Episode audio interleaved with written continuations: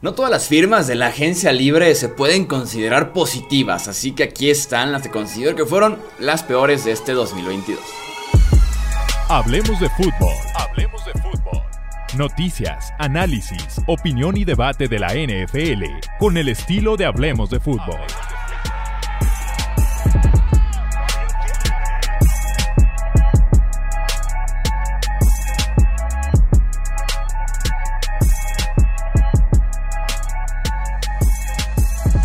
¿Qué tal amigos? ¿Cómo están? Bienvenidos a un episodio más del podcast de Hablemos de Fútbol. Yo soy Jesús Sánchez.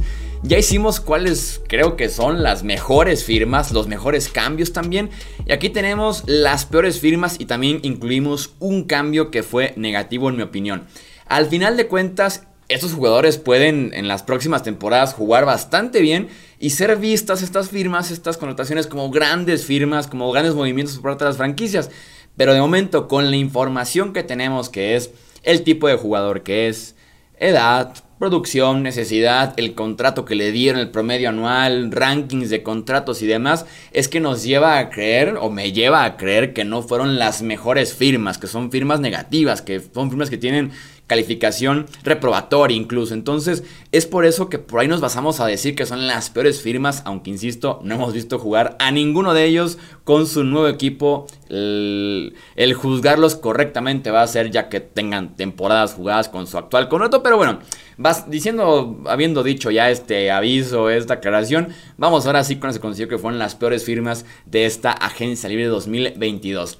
Arrancamos con Christian Kirk. Creo que en esa puede aparecer prácticamente en cualquier lista de cualquier aficionado, analista y demás, ¿no? Christian Kirk que firmó por 4 años y 72 millones de dólares con los Jacksonville Jaguars, 37 millones garantizados, eso es un contrato de solamente 2 años por 37 millones.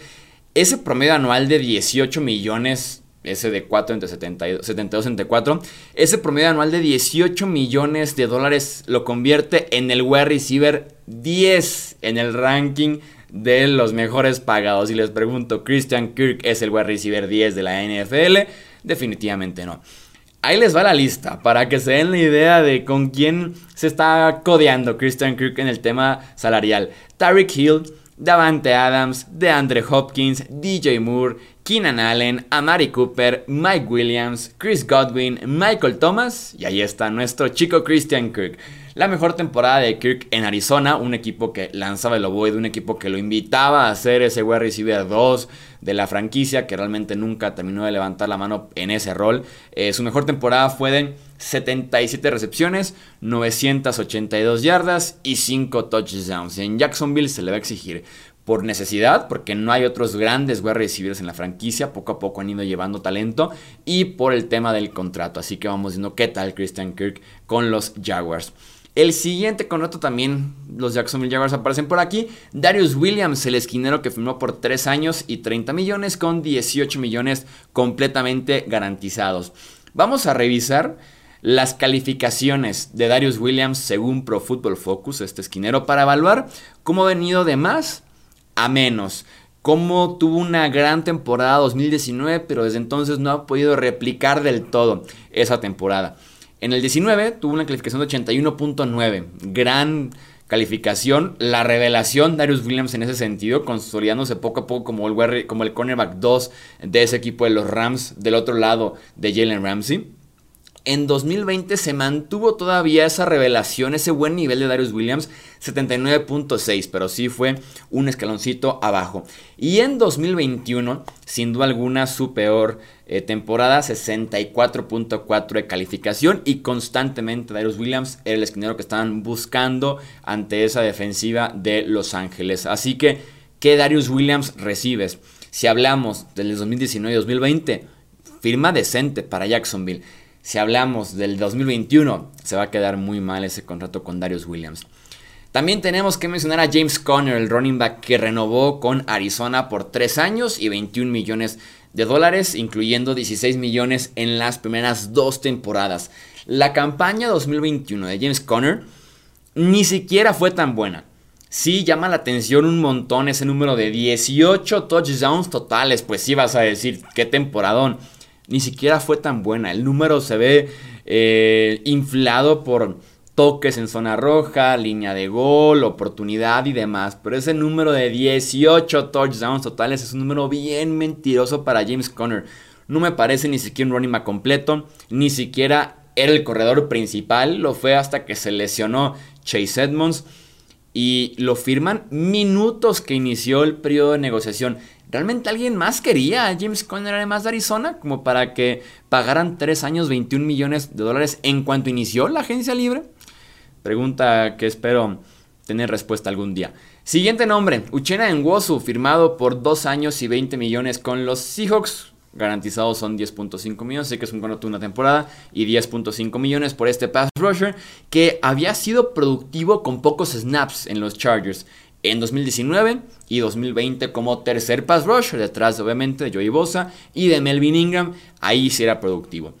Pero le piden jugar más snaps. En la temporada pasada que sale Melvin Ingram y realmente nunca se convirtió en esa pareja que se esperaba de Joey Bosa en el pass, en el pass rush, ¿no? A Seattle le fascinan los linieros defensivos que en su anterior equipo realmente no fueron tan productivos y que Seattle confía en que con ellos sí lo van a hacer. Les encanta ese tipo de firmas a los Seahawks y cuántos realmente les funcionan, ¿no? cuántos realmente funcionan en ese mismo esquema que buscan los Seattle Seahawks. Siguiente nombre, en esta lista regresamos a Jacksonville. Van a pensar que es personal. Menos mal no tenemos tantos seguidores por parte de los Jaguars porque los tendría ya en los comentarios. Fue Olucon, el linebacker que firmó por 3 años, 45 millones con los Jaguars, 28 completamente garantizados. Sí, fue el líder de tacleos en la NFL la temporada pasada. Pero lo peor que podemos decir, o lo peor que podemos juzgar a un jugador, es por estadística. Las estadísticas no pintan la imagen completa, no pintan el cuadro entero. Podemos decir, líder de tacleos de la NFL la temporada pasada, wow. Pero también podemos decir, algo que me gusta a mí mucho más, si quieren hablar de números, calificación de PFF. 46.5 del 1 al 100 le dieron a Alokun. Sí, en tacleos fue bueno, fue muy seguro. Lamentable en defensiva terrestre, lamentable en blitz y lamentable en cobertura. O sea, entonces, ¿qué hizo bien? Olokun acumular un montón de tacleos. Y en promedio anual es el linebacker número 4. El off-ball linebacker número 4 con este contrato. Vamos ahora con Miami. Otro corredor aparece en nuestro top porque recuerden a los corredores no hay que pagarles en la NFL. Chase Edmonds recibió un contrato de 2 años, 12.6 millones con Miami, incluyendo 6.1 millones garantizados. No es un running back completo. Formará parte de un backfield compartido muy seguramente eh, con Raheem Mostert o con otro running back que esté presente con los Dolphins, ¿no? Y para 150 toques que le van a dar de balón porque es el rol que tiene y porque es el rol que ha soportado en su carrera en la NFL, no sé qué tanto valga la pena ir por un Chase Edmonds. Esa es mi gran duda. O sea, estás pagando por un running back no tanto, 6 millones. Si en la escala empieza a ser importante y ni siquiera es completo y de todos modos hay que pagarle a otro running back para que entre ese backfield a compartirlo con Edmonds porque el tipo no es completo y porque no ha podido anteriormente con una carga de trabajo completa. Charvarius Ward también aparece en esta lista, el esquinero que firmó con San Francisco, 3 años, 40.5 millones. Ha jugado 2.500 snaps en las últimas 3 temporadas como esquinero número 1 en Kansas City. Me queda claro que muy afectado por el estilo de equipo que eran los Chiefs, falta de pass rush, constantemente enfrentar el juego aéreo al rival porque la ventaja de Patrick Mahomes y compañía era amplia, así que había que empujar fuerte para poder alcanzar a Kansas City. Si era un poco injusto en ese sentido el escenario. El tipo es un undrafted free agent, llegó a Kansas City y sí, eh, fue como un boom el encontrar a Charles Ward, pero ha sido muy inconsistente. No es muy bueno en el uno contra uno y el dinero es importante. Y los Niners tienen la necesidad como para que Ward produzca muy pronto. Entonces vamos viendo qué tal se adapta. Pero juzgando solamente en la cantidad de dinero por lo que recibes de Ward las últimas dos temporadas en Kansas City es mucho para Chavarius Ward. Y cerramos con un cambio. Esta no es firma, este es cambio. Y que se va a ver muy feo. Estoy seguro que a futuro se va a ver muy feo. Si de por sí en el presente se ve feo a futuro, ni se diga. Carson Wentz a los Commanders. Pagan una segunda y una tercera por Carson Wentz. Washington fue estafado en este cambio. Eh, ¿Por qué digo una segunda y una tercera? Porque realmente en el papel son dos terceras, pero si Carson Wentz juega por lo menos el 70% de snaps de Washington, una tercera se convierte en una segunda. Suena a que Carson Wentz podría darnos ese 70% de snaps, lo cual sería segunda y tercera. Pagan todo el contrato de Carson Wentz además y tiene un coreback que jugó decente bien con Indianapolis pero es inestable, es inconsistente y que te puede costar un partido entero, un cierre de partido, un cierre de temporada, porque cuando esperas el error te lo va a dar y cuando no lo esperas también te lo va a dar. Eh, por eso la inconsistencia y la inestabilidad que te ofrece Carson Wentz, ¿no? Y si comparamos después con los precios que pagaron por otros corebacks, se ve exagerado una segunda y una tercera por Carson Wentz a los Washington Commanders. La otra opinión, ya sabes, como siempre, me gustaría que agregues jugadores que tú crees que entran entre las peores firmas de esta agencia de 2022, ya sea firmas o también cambios. Se puede aquí agregar de todo un poco. Yo soy Jesús Sánchez, eso Hablemos de Fútbol. Hasta la próxima. Gracias por escuchar el podcast de Hablemos de Fútbol.